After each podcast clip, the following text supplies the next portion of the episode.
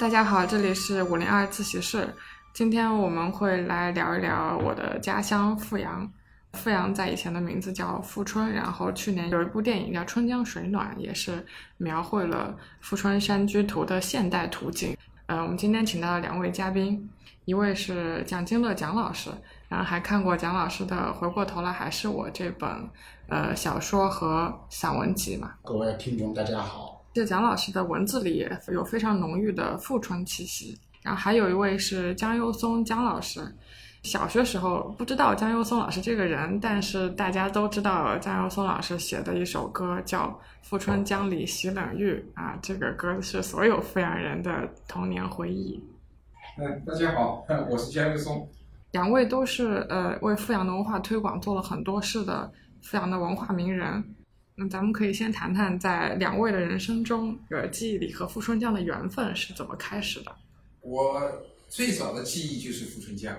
因为我家就住在富春江边，就在我们现在的下水门再过去，南门街再上来一点，那个时候叫啊，阜阳里叫摩斯沟，郁达夫故居哎，对那个地方。哦，那就前面不远。哎，不远，对，是。哎，从小就在，生在这，长在这。我没有江大哥这么幸运，他是在生在阜阳城里面，我是在大元山里，就是在富春江的江南。这个距离富春江呢有二十里路，小时候知道有这个富春江，因为太有名了嘛。但是呢，也不可能一个小孩子也不可能就是说走二十里路来看这条江。嗯。我们这些孩子想了个什么办法呢？爬山。我们老家高一点的山爬上去，我们可以看到富春江。那个时候的富春江里面，我们看到的船很有特色，一个呢是帆船。那个时候还有帆船，二一个呢，很长的，大概有十多艘，有十多艘船吧，拖船，拖船，就是连成一体的拖船。这个情景对我们生活在山里的孩子来说，这就是很美的风景。所以那个时候就在我老家的山上，远远的看富春江，能够看到这条江的形状。最打动我的、勾引我的，也是那一些。船，所以我就这样想：这些船从哪里来的？从哪里来我不知道。嗯。但是他们肯定要到杭州那个方向去，因为下面就是钱塘江，钱塘江就是杭州。嗯。所以山里人他没有生活在这条江的边上，反而多了一些对这条江的一些想象。呃，蒋老师说的他是向往，他远一点。对。我因为就在附近。小时候并不觉得怎么样怎么样怎么样，因为生活在这个地方，往往是这样。那么到现在呢，倒反而感觉不一样了，对这条江啊依恋的程度也越来越大。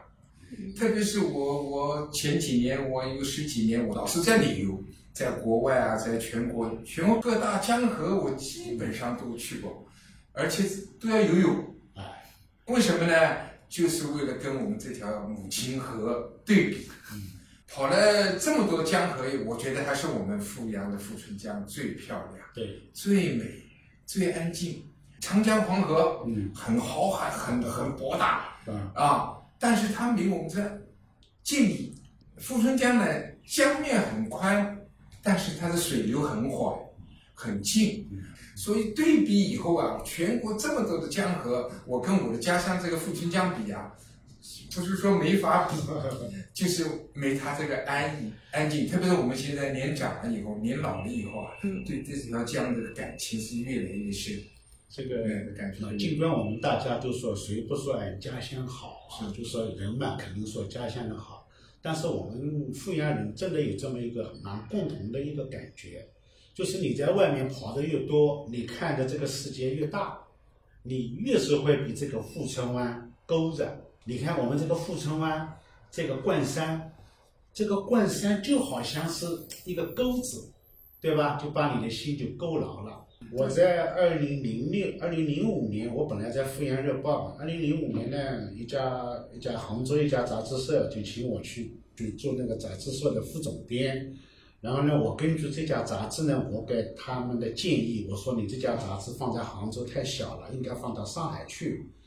然后呢，第二年呢，他们的领导就采纳我的建议了，说我们把这个编辑部搬到上海去。嗯然后我呢，我说我很抱歉，我说我就不去了。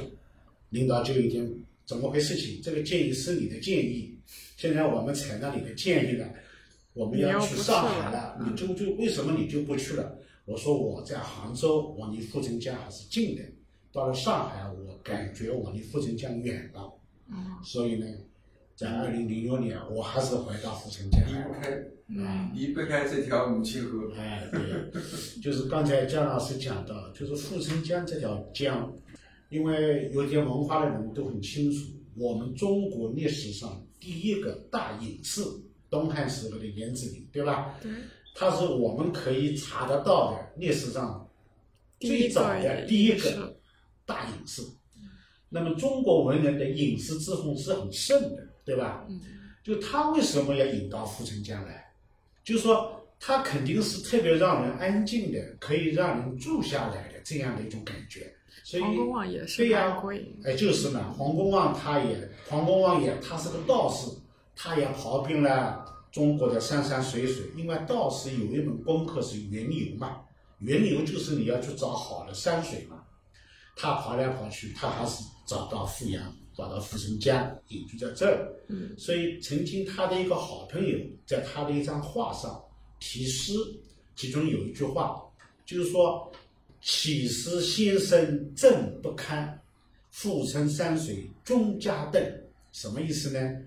就是说你住到富阳来，不是因为你政治上失意，而是因为富春山水实在是太美了，是最好的隐居的地方。嗯这个人他就很懂黄公望，所以富春山水中加邓，加邓邓就是隐业隐邓，家就是好，啊对吧？然后我们历史上非常有名的有一篇课文，就是《与朱元诗书》，一百多个字，但是几乎把富春江最美的东西写绝了。他其中有两句话，我认为也是回答了很多人的疑问，就是为什么富春江那么美？为什么那么多人喜欢隐居到富春江来？里面是哪两句话呢？叫“愿飞逆天者”，就是说像鸟一样飞得很高的人，很有志向的人，嗯望风谢心，就是看了富春江的山峰，他的心就平息下来了。经人事务者，今人事务者就从事政治的人，嗯在生活上、在社会上奔波的人，叫今人事务者，窥果忘返，到了富春山里面就忘返了。这个我专门对历代的诗人，就是说咏富春江的这些诗啊，我专门做过一个研究。我也在想，因为我自己也在研究，为什么这么多的人到了富春江，他都会发出同样的一种感觉，就说这个地方太美了，我要住下来。那么肯定是这个地方特别适合人住下来的那一些条件。所以富春山居，富春山居就是呃，这居居住在这里。那你看我们的毛泽东主席，嗯你刚才说的那个严子陵，嗯所以他有一句话就劝那个刘雅芝嗯去昆明湖，就这个意思嘛，嗯去中南海是吧？关于胜过富春江，嗯，这首诗的背景呢是有一点稍微有点复杂啊，就是说怎么回事情呢？柳芽子呢，那个时候他到了北京以后呢，毛主席把他安排在颐和园，住在这里面，但是呢就不给他一个职务。那么柳芽子他就想，你新新中国成立了，我们两个人当年曾经是好朋友，我也是做了贡献的，你总得要给我一个职务，你不给我职务，他说我就是要像颜子陵一样去隐居了。柳芽只是写了这么一首诗给毛泽东，实际上就是要官，是要官的一首诗。然后毛主席贺柳芽子诗一首，并且专门到颐和园去看望他，去跟他谈。里面有几句诗我们就很有名了，一个一个说。莫到昆明湖水情，因为昆明湖就在颐和园里面的昆明湖嘛，哦那个湖叫昆明湖嘛。是颐和园里的湖。对，颐和园的湖，因为他那个时候住在颐和园嘛，嗯，就说你不要嫌这个地方的水水浅浅，关羽胜过富春江，因为你想在你想学颜之陵去隐居嘛，嗯啊，说你要到富春江去隐居嘛，我告诉你，这边比富春江更好，这个好，尽管主席讲的是鱼，因为富春江的食鱼是天下之美，对吧？食鱼是最鲜美的。嗯表面上在讲鱼，实际上在讲什么呢？你不要选严志林去影视。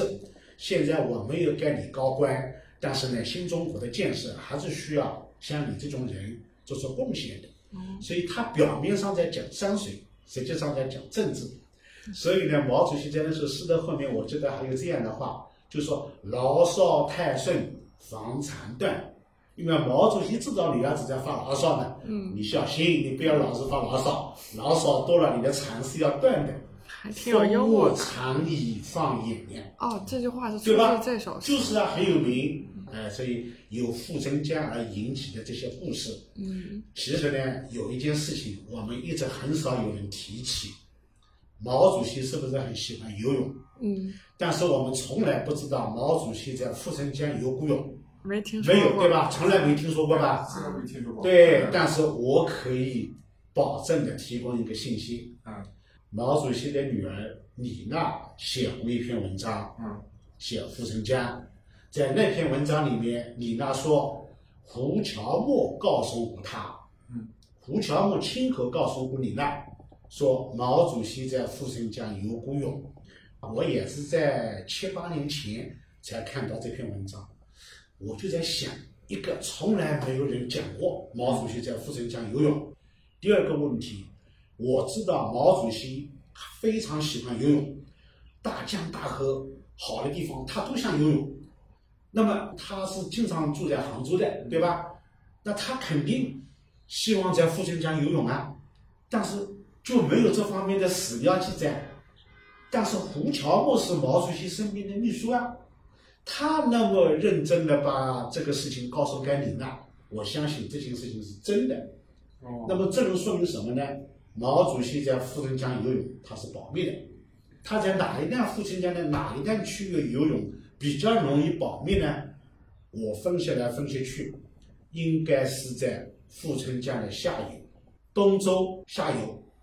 一方面，那个地方人少了，有一些没有人烟的地方；二一个呢，那地方好保护，要找一段相对来说比较幽静的人比较少的那一段。所以我的分析，我认为应该是在富春江的下游，嗯在东周跟钱塘江的上游。呃，江山要靠文人跑啊。我继续讲这条江的，就是历史上那么多的诗人歌颂这条江，然后我发现有一个共同点，就是他们到了富春江以后，在他们的笔下，多多少少或者是很明显的，或者是比较委婉的一种表达，就是说富春江太美了，我要留下来，我要生活在这里。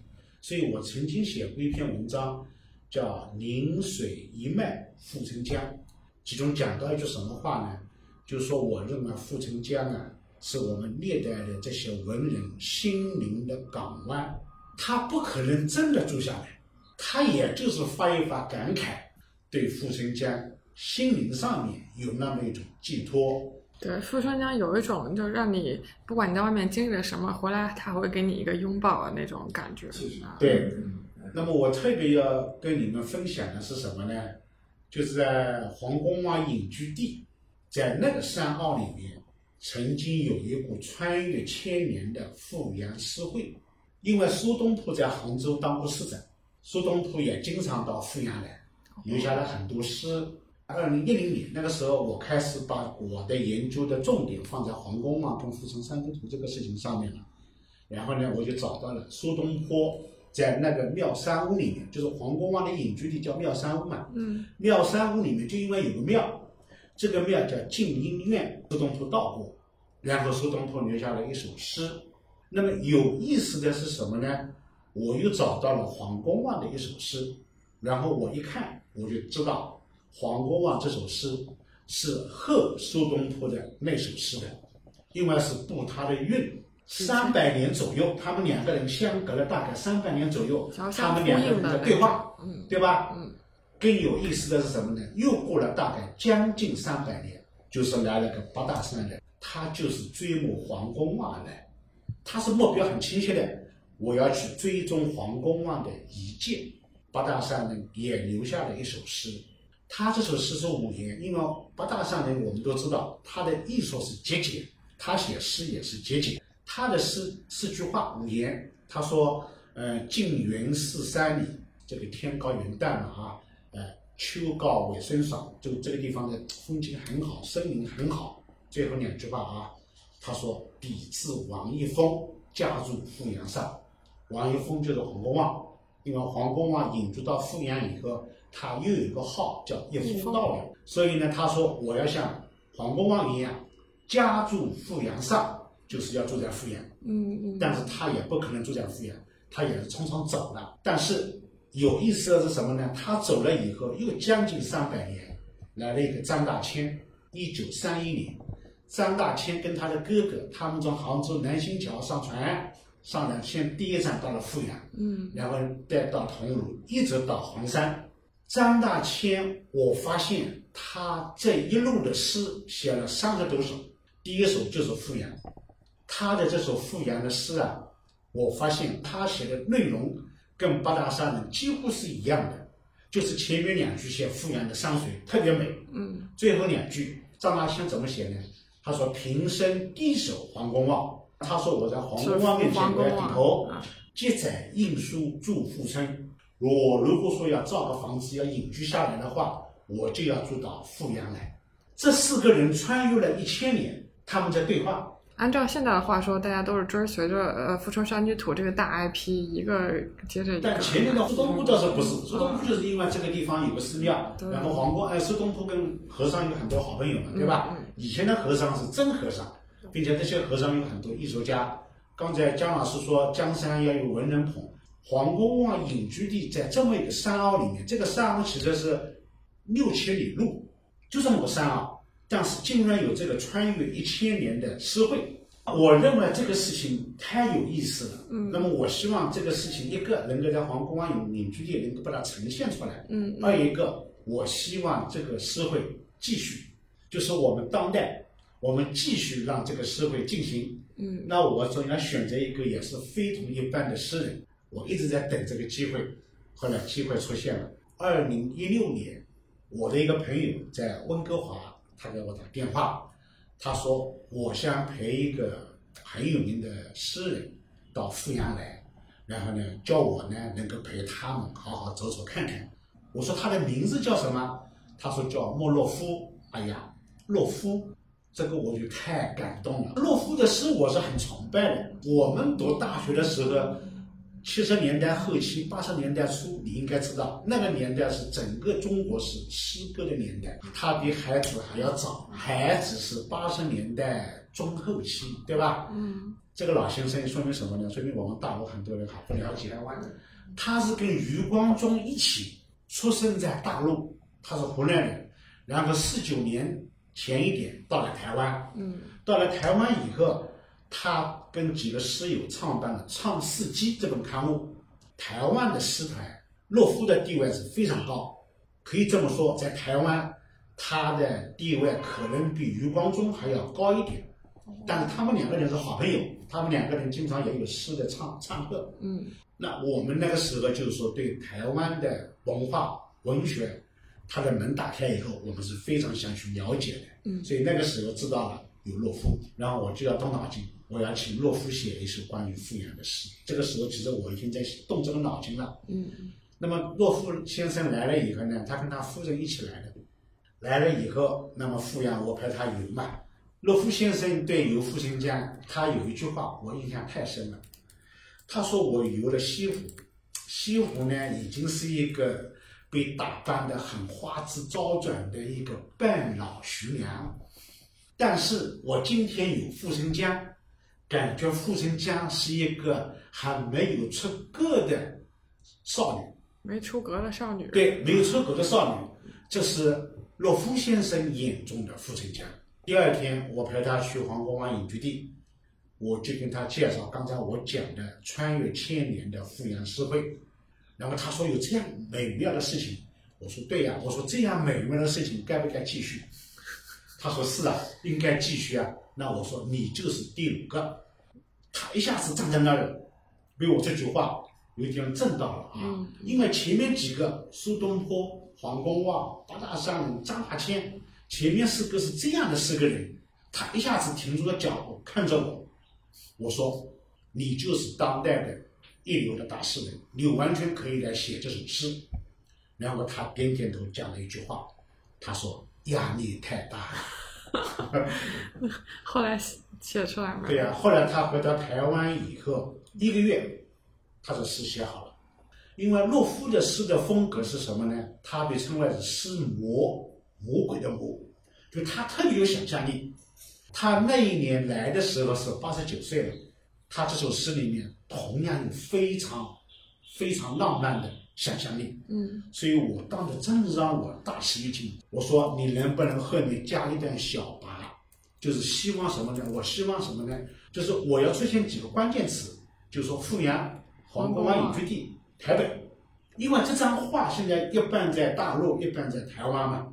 这张画本身它很有传奇啊，所以呢，又呼应了。对呀、所以我想你一个像你这样身份的一个诗人，你是大陆出生的，因为种种原因，你现在到了台湾，嗯嗯然后你到富阳来看了黄公望纪念馆，看了《富春山居图》，然后到了台北写了这样的诗，后人看到这样的诗，会有很多很多的美美好的一些想象，更有意义。然后呢，他就写了一个把，现在这些诗都刻在石碑上，放在皇宫外隐居地嘛。对，都在。嗯，蒋老师，要不您找一下那首诗，然后我们结尾的时候可以分享一下，能感受到两位对富春江很深厚的感情嘛？然后你们在呃日常的创作中也会融入富春江。江友松老师是小曲里面也经常出现，可不可以谈谈你的创作当中和富春江的关系？是啊，主要是对这幅这条江太太爱太热爱，嗯啊，这总想把它啊让大家都知道。嗯，刚才蒋老师说的那个，呃，他说西湖是半老淑女，就是是我们富春江是未收割的这是洛夫先生的啊。当然，其实富春江从古到今都是，包括呢它历史的话，比西湖还早的。嗯所以富春江我们精华部分啊，其实富从我们富阳人的话，我们最好的景致、最精华的景点还是在冠山这一带，那就是连着我们现在在座的这个叫富春湾。嗯，那这个江湾特别宽阔，对就像一个湖一样，它不像一条江一定是它，所以它这个是静得下来。呃，我的歌有一首歌我叫《贯穿家园》，我记得、呃、我的第一句词这么写的，就是拾阶而上，冠山不高，嗯，呃，海拔五十米，拾阶而上，望一江春水流淌，凭栏远眺，望一轮秋月霓裳，漫步江堤，翻一页达夫文章，渔舟轻桨，划过了千年时光，就是很自然的。就其实我们平时的感受就是，到现在啊，我老是为他赞美，因为我是个人的业余爱好还是曲艺方面比较多，就是独角戏，所以您都是那个北方相声。自己作词自己编对，曲。全我的创作全部自己创作。那那么，是不是富阳的观众特别喜欢这个我们这样？但是我能把我们的富阳土的东西，通过我们这个表演传达给外地朋友们啊我。觉得张友松老师的歌有一种雅俗共赏的特质。呃，就是我追求是这个方面，就是你比如说，比如说富春江，我这刚才你说的那个富阳人游泳不叫游泳，叫塞浪游。啊，蒋老师，我们一起经常在富春江游泳。呃，大江水清清，这里好风景。啊，富春江去游泳，我们富阳人，那唱起来就是。都江雪清清，这里好风景。关山基地山南月，阿拉富阳人，就完全很土的。而且它的旋律也是，就是我们中国最传统的嗦啦嗦啦哆啦哆，有这种旋律转化过来的，非常简单。所以富阳人现在，呃，稍微能哼歌的，差不多都会哼几句。对，所以我用我的方式，蒋老师呢，他是研究，他对历史啊各方面的，他研究非常透。我对他的文章啊，他我经常看，也受益匪浅。啊，我呢就用我土的方式，啊，向我们富阳的老百姓传递，向我们外来外面的游客，呃，传递我们这个富春江这个美，就是按捺不住的一种一种兴奋，就是要告诉人家我们富春江多少美，就这个。因为江大哥他是我们阜阳的文艺明星，他的表演老百姓都特别喜欢，对对，所以他只要在阜阳表演这些他写的阜阳的歌，他肯定要唱，他不唱，观众都要唱。对吧？所以说这些歌啊，真的是深入人心。那么我呢，从文化的角度，我会下更多的呃做一些做一些梳理。我呢就是认为这两句话可以来概括我对富城江的一种特点的个性化的一种表达。一个是灵秀之美，它的山水是灵秀之美。然后第二句话呢叫隐逸之风。是对他的一种精神层面、人文层面的一种提炼。写阜城江那么多的诗词，我个人最喜欢的，我认为写的最好的是黄公望的朋友杨维桢。杨维桢当年在阜阳待了很长时间，其中有一首诗就在写当年在这一带的一个寺庙，就是今天我们住在哎，我们在这个恩波茶路聊天，对吧？嗯。元朝的时候就在这个附近。有一个寺庙，他说：“天开三色千年画。”他说：“天开了，打开了，天开三色千年画，这是一幅千年画。”第二句话：“风送江声万里潮。”因为下面是钱塘江啊，钱塘江的大潮那是天下闻名的潮啊。他说：“从有风送来了万里潮。”这是钱塘江的潮声，他的思路没有局限在我们的眼前，对，他的思路打开了，也是我认为是特别把富春山水写的到位的。杨玉珍，你是也近啊，他老家。杨玉珍是朱祁人，朱祁人，他为什么来的方便？他为不是他为什么他不是在游玩的？杨玉珍是进士，进士以后不是要封官了吗？他封他什么官呢？延州靠近那个江苏那一带，让他去当一个知县。结果那个时候应该是元末了，元末不是有很多社会开始乱了吗？那一带江西那一带已经开始乱了，有打仗了。所以杨玉珍这个人呢，这个人很有个性的，他特别有个性。他说这样的话，我这个官我就不要当了，嗯我还是到富春江吧。他知道黄公望住在富阳，所以他说：“哎。”我就到富城江，然后我去找黄公望，我们两个人都是艺术家，我们可以好好的游山玩水，所以我们今天还可以找到很多杨维桢写富城江的诗。讲到这个富城湾，我要告诉听众，如果说你了解富城山居图的话，你看看前面就是圣山图后面吴用诗卷那个矮矮的山，那个矮矮的山的。里面有一湾水，这一湾水就是富春湾，这个山就是冠山。黄公望的《富春山居图》那么长的一张画，其实它都是有写生的对象的，它都是有实景的。嗯，我从二零一零年开始到二零一二年，我有很多机会在江上走，我就是找他的写实的那一些山水那些风景。我把这张照片拍出来了，我用十张照片拼出了黄公望的《富春山居图》。嗯，这张照片曾经在《光明日报》发表，中央电视台也专门来拍过，凤凰台跟台湾的电视台也专门来拍过我这张照片。这张照片就足以说明，富阳的山水就是黄公望笔下的《富春山居图》的实景，因为黄公望是特别注重写生的一个画家。黄公望的诗歌里面，他会写到他经常出来写生，然后关于他写生的故事也有很多。比方说，呃，下雨天也在哪个地方写生啊？然后他身边为了防止下雨，他专门做了一个包，这个包就是说防雨的，它是用皮做的。然后呢，以前也有很多人，历史上其实有很多人都来找黄公望的这个景到底画的是在哪里，嗯，是吧？近现代的，比方说潘天寿啊、李可染啊。啊，王伯敏先生啊，他们都来找过。李可染先生在太平村的时候，他发现江北一带远山，他说那个山就是黄公望画当当中的中间的那个大山，就是今天我们知道的那个三山，长山。然后呢，王伯敏先生呢是写中国美术史的，他是一个学者，他特别讲究要研究，所以呢，他跟他的儿子，他们两个人在富春江边上来了来来往往，做了很多的时间，拍了很多的照片。他也做了一张《富春山居图》的剪影，他是拍了很多很多的照片，然后呢，剪了一些元素，把很小的元素。拼针起来，所以叫剪影版。那么富森先生现在在台湾的，他是美国普林斯顿大学的教授，是台北故宫的呃研究院。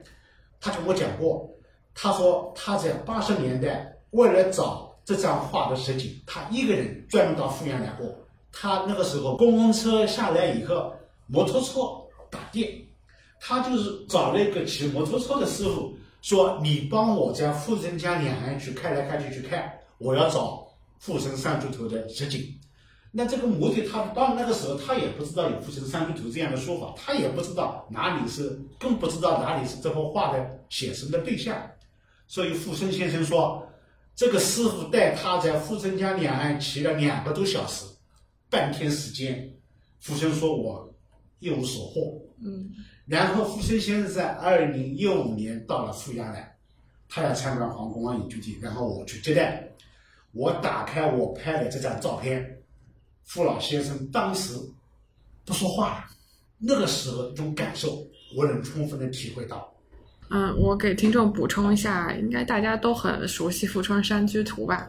它也是中国十大传世名画之一，是元代的黄公望创作的。然后刚刚蒋老师说它和富阳山水的相对应关系，后世去研究也发现，黄公望他绘制了七年时间嘛，他确实也是奔波于富春江两岸，然后其实是写实的，但是你在这个画上又能看出不同的笔法，有广角，有。特写，这个叫三元法，就是画山水画的三元法。一个叫高远，嗯，站得高看得远；一个叫阔远，阔远就是景深；嗯，一个叫平远，平远就是比较开阔。它好像还融合了不同的视点，是吗？对呀，这肯定的啦。嗯，就是我拍这个照片，我是十张照片，但我是说七个点，我是在七个焦点拍出来的。嗯，那么这么长的一个转折，黄公望肯定是。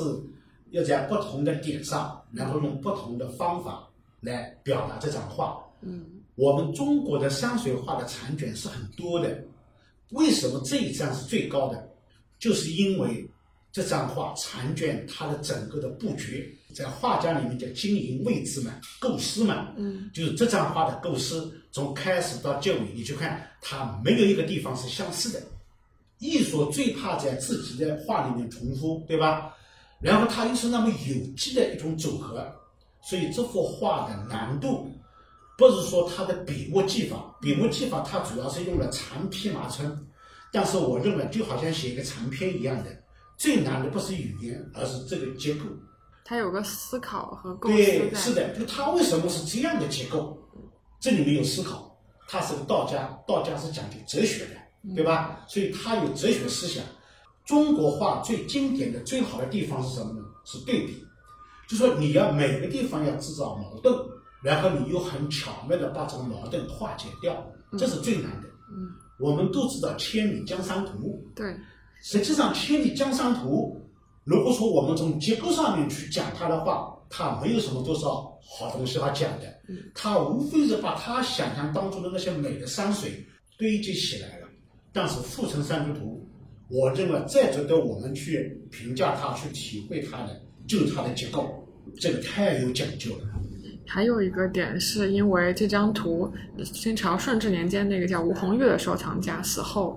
因为太宝贝这张图了，要把它烧了和自己陪葬，然后被他的侄子抢救过来。对，所以现在这张图是一半在台北故宫博物院，还有一半是在省博嘛，浙江省。浙江省对，是的，叫《顺山图》。这个我可以啊补充讲一下。嗯。呃，黄公望是道士，他的人生的经历，他曾经坐过牢，因为坐牢，他的公务员的身份没有了，他只有画画，他只有。是中一个道士，对吧？那么他的人生祸福相依，祸福相依。嗯，跟因为他的长官出事情了，他是受牵连，他也去坐了牢了。实际上他没问题，他审清楚以后把他放出来了。但是放出来以后，他老了嘛，将近五十岁了嘛。那个时候，哎，就有人说你就是跟那个赵孟俯拜赵孟俯为师学画。这个地方我特别要说明一下，因为他是五十岁拜赵孟俯为师的，所以很多的媒体、很多的人的文章。都说黄公望是五十岁才开始学画，这是大大的错误。你想，赵孟俯是那个年代的艺术大家、文坛领袖，是最好的艺术大家，他怎么可能收一个五十岁的老头？他是刚开始学画的，可能吗？这是不可能的事情。实际上，黄公望从小一直他的书画一直都是非常好的，就是说他的人生互不相依，这是道家的一个观念。对吧？道家认为，祸兮福兮所依，然后呢，福兮呢，哎，祸肯定也有福，他的人生就是这样，对吧？如果说他他没有累积，他去坐牢，他就不会离开这个官场，不会离开这个官场，他不会去做道士，不会去做道士，他不会原由，不会原由，他就不会去当一个画家，嗯，那么就没有富神三之图，而这张画呢，刚才你讲到了。前面的一小段《圣山图》是在浙江博物馆，后面的一大段到了台北故宫。嗯，那么也正因为这个画断掉了，成为了这一半一半在海峡两岸，所以温家宝总理才会提到这张画。因为这张画的现状跟我们现在台湾跟大陆之间的现状是那么的有象征意义，所以温家宝才会说画是如此。人何以堪？就是我们希望画能够连起来，更何况我们是同胞呢？嗯，所以说烧断了是坏事情，是祸，但是它分长两地变成是福了。江松老师，我很好奇，就是从游泳的那个视角看阜阳的山水会是什么样的？游泳，说起游泳，我是我曾经有个壮举啊，就是十五年前，我们整个钱塘江流域从新安江大坝。下面那水很凉的，一直游到六合塔，到杭州六合塔那边。呃，杭州六合塔，我们游了九天，吃在江边，嗯，不回不住宾馆，不住旅店，我们就有一条保障船，小渔船，就富春江和打鱼的渔船，睡在船上，就是作为保障船。我们晚上带着帐篷，就在江边露营，嗯嗯，哎，自己做吃。那个时候的水是很差的。那个时候水啊，是我们富春江水质最差的，八九十年代是新工业，是二十二十世纪初，呃，那个那个二零零那个二零零二零零几年嘛，哎，二零零几年十五年了嘛，哎，我们是我们当时有个口号叫什么呢？叫拥抱母亲河。我们那个是三百里，嗯，我们整个富春江一段是一百公里，那么加上钱塘江下面一段，再加上新安江一段。整总共我们游了三百里，一个是见证我们这条江的美丽啊，嗯，还有一个呢，亲眼目睹它的沧桑，怎么沧桑呢？嗯，富春江我们在小学的时候，我就课文里第一课文就叫叫青山夹势，碧水中流，我们我记得很清楚。那当我们那个游，我是亲眼见的那个水，不是这样，青山夹势，两边的青山因为开石矿啊。把两边的青山都是像像在烂泥巴一样的，就是已经破坏的很厉害，旁边都是大石，把一块块的青山都像疤都是八点。哎，江中的水呢，因为工业那时候生活废水不处理，呃，已经是很脏很脏。那个江水，我们游在那个江里的时候，还要挖沙船。我们经过桐庐时候挖船船，那个经过那挖沙那个地段，其实采沙的船已经不是采沙了。它是采泥了，那游过那一段是根本就是脸啊，就不敢往水下沉下去，完全是阴沟水一样，很脏很脏。所以我们见证了这一，所以我们回来以后，我们写了不少东西，就是呼吁救救这条富春江。嗯，我们这么美的江已经到，已经糟蹋成不成不成样了。你们当时去游泳就是为了呃要呼？对，我们这这两个，一个是见证它，嗯。那么好好在那里，其实我们富春江上游，安徽啊，黄山地区一带，给我们富春江省留下很好的水，因为新安江下来的水都很好。嗯，就是江水从哪里开始呢？我们富春江两个支流是建德的梅城，嗯啊，那个就是南江跟新安江汇合。新安江下来的水，因为是千岛湖的水很清，南江的水呢就不行了。南江水那边兰溪啊、金华那边、浦江那边来的水，因为工业的污染啊，在会后以后，经过我们富春江一道的分水江啊，包括我们富阳那些支流啊，都开入目，那个水真是很脏。嗯，当时影响水质的几个因素，一个是工业，就是造纸厂啊等主要是等工业业排污，哎工业排污，然后还有挖沙也有影响，对吧？所以这个说这个话，应该是感谢我们习总书记。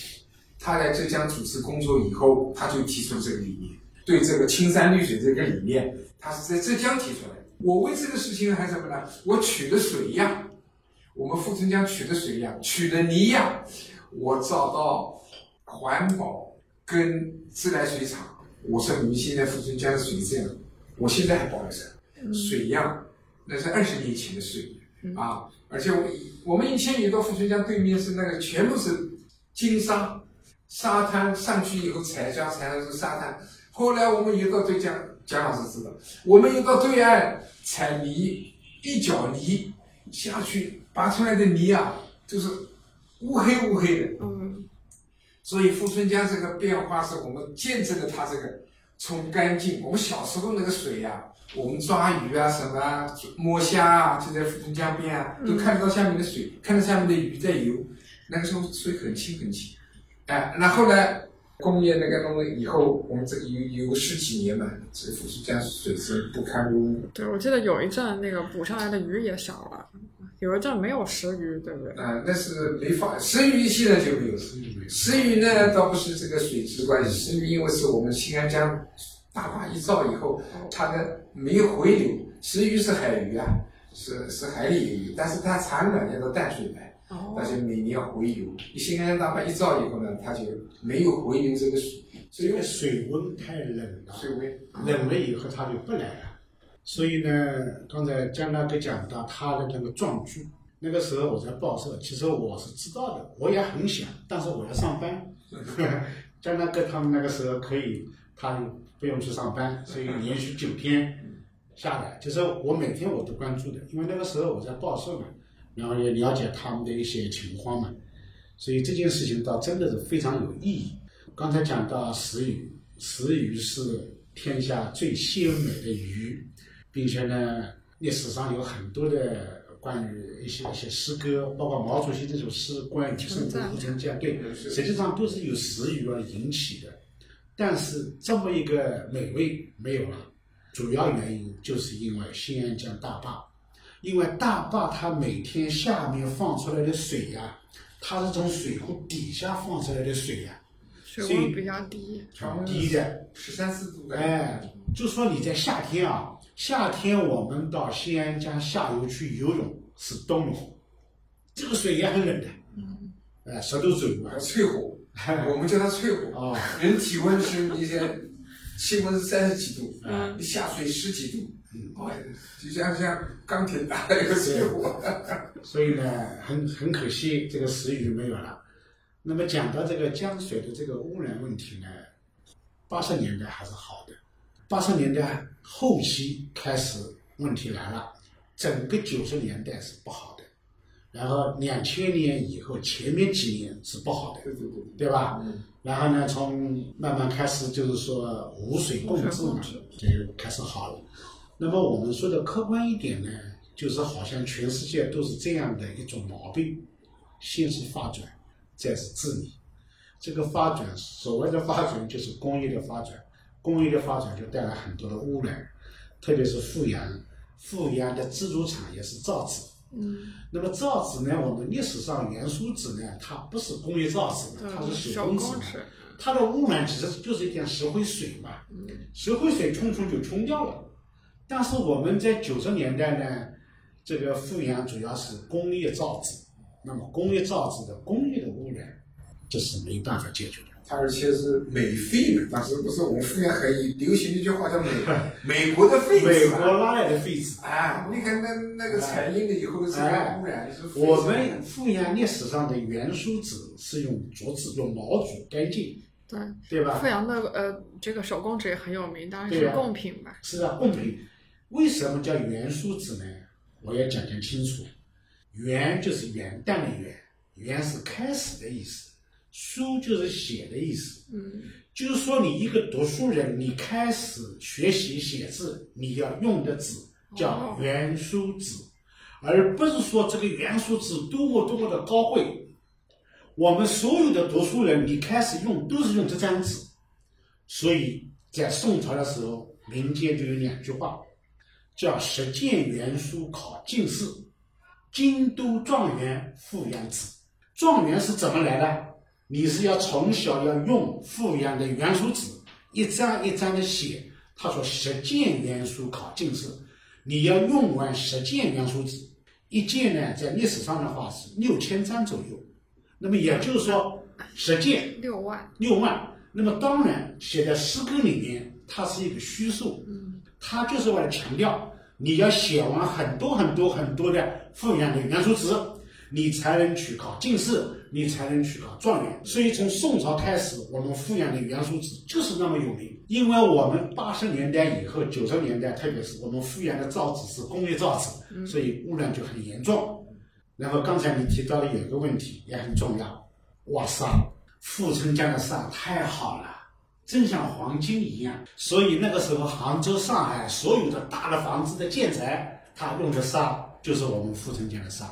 八十年代、九十年代，城市建设最猛的时候，它需要特别多的沙。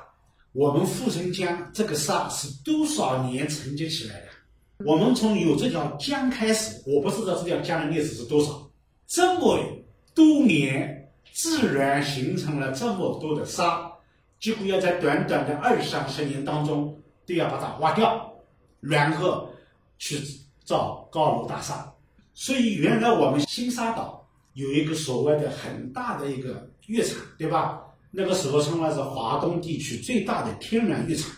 我们富阳段的富春江当中，为什么沙洲这么多？你看沙洲嗯有十多个，我们说起来是十八个啊，特别大的。我们从那个跟桐庐交界的地方，桐庐是没有沙洲的，桐庐下来，我们的同州沙一直下来，月亮沙、中沙、新沙、东洲沙、五峰沙，请注意啊，我们本来的名字都是什么沙、什么洲，就说明这些沙洲它都是富春江里面堆积而成的。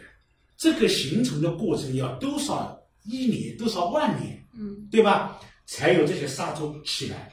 所以在我们的谢灵运的诗歌当中，叫富春珠，珠三点水一个者，这是文人的一种用法。我们老百姓的用法就是什么沙、什么洲。嗯嗯那么现在呢，也不知什么回事情，搞旅游的人啊，他可能以为这个岛字很美，都改成什么新沙岛新沙、岛东洲岛、同洲岛。我一直跟人家说，我们如果说严格来讲的话，岛跟沙洲是不一样的。沙洲是江当中自然堆积而成的。岛是它是有大陆架的延伸。我们现在很多事情就不严格了嘛，就是我们不乱讲了嘛。所以呢，把我们的新沙从八十年代开始搞旅游了，嗯改成新沙岛，然后呢，那个月亮岛边上有个月亮岛，就是同洲岛就是同洲岛。其实他们以前都是沙噜咕噜咕噜咕噜岛，咕噜咕噜岛，对。其实我们富阳人就是什么沙什么洲，所以这个沙子很重要。富春江里面的沙真的像黄金一样，就因为这么二三十年的猛的吹挖，所以呢，把这个这么多的沙都变成房子了。那么你等于说把整条江的生态是不是破坏了？嗯所以刚才你讲到的石鱼啊，包括其他的一些一些一些水产啊，因为你把它的生态改变了，那肯定会影响到这些鱼类，对吧？当时挖沙对这些沙洲倒是没有太大的影响。有比方说新沙，影响很大。影响很大的。你像新沙，你小时候应该还有，就是说八十年代中期开始，新沙开始搞旅游了。嗯然后那个地方就是靠我们富阳城这一边的新沙，有很开阔的、很平整的一大块沙滩，沙滩。那现在没有了。但是我们很记得，我们游泳的时候一到那个，呃，新潼啊，新潼包家旗，以前那个沙滩，江里连着岸上就缓坡，慢慢这个沙滩上去，上去，上去。嗯那么它挖沙挖到什么程度呢？我们游泳在旁边露营嘛，帐篷。我们从水里到岸上，要爬过一个高高的坎，就一个人还爬不上去，一人多高？这个坎怎么下来的？就是江里挖沙挖了以后啊，就慢慢塌塌塌塌塌了以后，就塌成这么个高坎，嗯嗯，那很累很累。但是我看那个很心疼，三四米高的这个坎子，这个江底挖掉了，说明摊方了。说明挖了很多嘛。对啊你包括新潼岛什么，他们只能缩小那个时候。那么当时还有一些人怎么呢？因为我们当时这眼光浅啊，就是自己弄的船去挖沙，挖沙以后呢，他们当时提出来，把几个沙洲如果全部挖掉去，沙洲下面全部是沙，沙洲如果挖掉去，富阳能挣不少钱，就这个沙洲挖掉之后，这个还有人？提这种想法，那当时当时很这个很正常，亏的都没没采取。那个时候要是一挖沙子，我们现在的机械化挖沙这个船很厉害的，一个沙洲你不用不了几个月，那你就把一个沙洲可以挖掉嗯，啊。要是那个时候这个这个成型的话，现在这景观都没有了。对所以说那还好，我们的领导一些嘛还是要制止这个这个是在两千年前后嗯，我们富阳政府就开始重视这件事情，嗯嗯。就是说对挖沙的这个事情呢，它开始有有有措施下来了。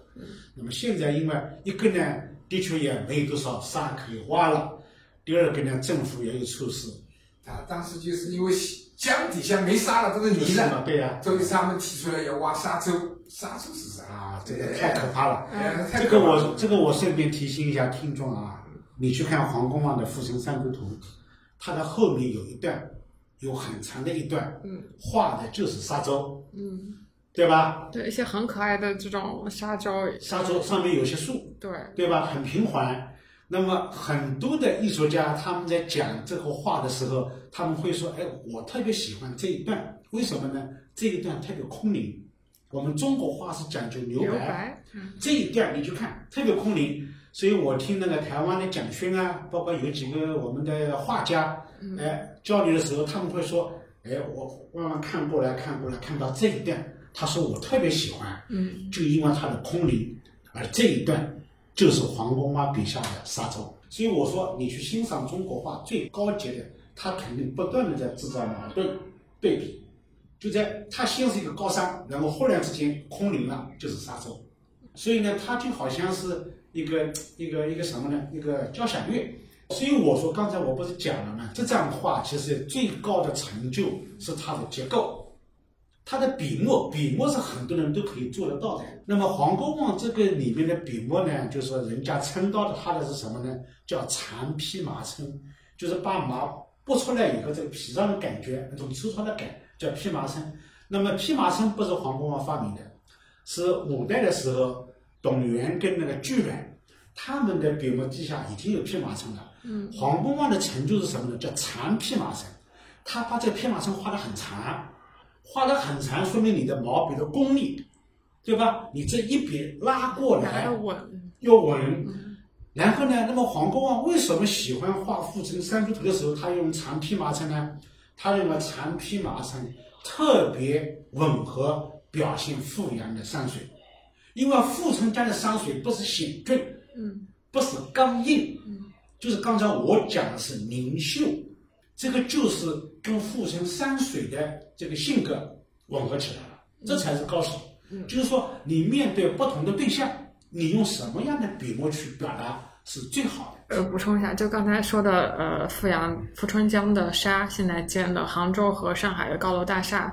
我记得小时候就是，呃，开始治理环境的时候，大家在提那句口号，富阳的口号叫生活富裕、生命阳光，但同时呢，又有民间老百姓在说另外一句话，说不是生命阳光，是钱阳光，阳是张阳阳，就是把钱花光阳光了，花光了，就是说工业化赚挣的那些钱没有了嘛。嗯。但但现在长远来看，我们现在能够看到这么干净的富春江和呃还保留着这些沙洲，其实还是呃完全有赖于那个时候坚决的治理环境。我记得我们杭州市那个市市长他提出了，在中央台做一个节目的时候，他就是中央台是谁记者问他，你们杭州现在也提工业兴市，哎，工业历史。啊啊，当时这个我我在看直播啊，嗯哎呦，当时我这个感觉，谁呀？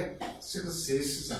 他马上改口，啊，脸脸色都发白了。嗯说我们杭州不叫工业历史，我们叫工业兴市。嗯从那个时候开始，就是中央台是一直问杭州开始提法改良，他不讲工业历史了，讲工业兴市。富阳后来也延顺了这个口号。对，我们徐文光书记在来的时候，他我就非常呃欣赏他。他来富阳先调查富阳应该适合搞什么，他在老百姓当中搞民意调查。就富阳应富阳这个城市离杭州这么近，是吧？萧山余杭工艺这么发达，我们富阳应该怎么走这条路？后来他又总结了生活富裕、生命阳光，做我们富阳人奋斗的一种目标。那么将那个谈到那个我们富阳这个名字，解释成为生活富裕、生命阳光这个口号呢，我们认为是好的，就是说我们到底要什么样的生活？那么富裕这是一个基础嘛，嗯阳光这是从精神层面去讲的，嗯对吧？就是说文化的、健康的这种人文的角度，你去理解这个阳光，就生命是要阳光。所以呢，这个口号，呃，前段时间停了一段时间，现在政府领导又把这个口号重新拿出来用了。哎，已经拿哦，在我们的哎。在我们去年的两会的那个其他其他地方用不了，哎。在我们两会的报告里面又出现了哦生活富裕、生命阳光。这句话真好。就是说，我们要打造现代版的富春山居图实景地。感谢大家的收听，这是《富春山水》这期节目的上半集。我们下集节目会继续聊到富阳的一些文化名人，比如新文学史上的代表郁达夫，中国著名的越剧演员徐玉兰，以及谍战小说之父麦家，听听这些文化名人在家乡人眼中有什么趣事。作为麦家的同村同辈及好友，蒋金乐老师会分享一些麦家文学创作中的趣事。如果你看过《人生海海》这本书，会发现书中的故事就来源于富阳的一个小村庄。同时，在结尾，我们会谈到富阳的美景、美食，以及诗人洛夫写给富春山水的现代诗，感受藏在这首诗和《富春山居图》这张名画背后的两岸情缘。欢迎大家继续收听下集。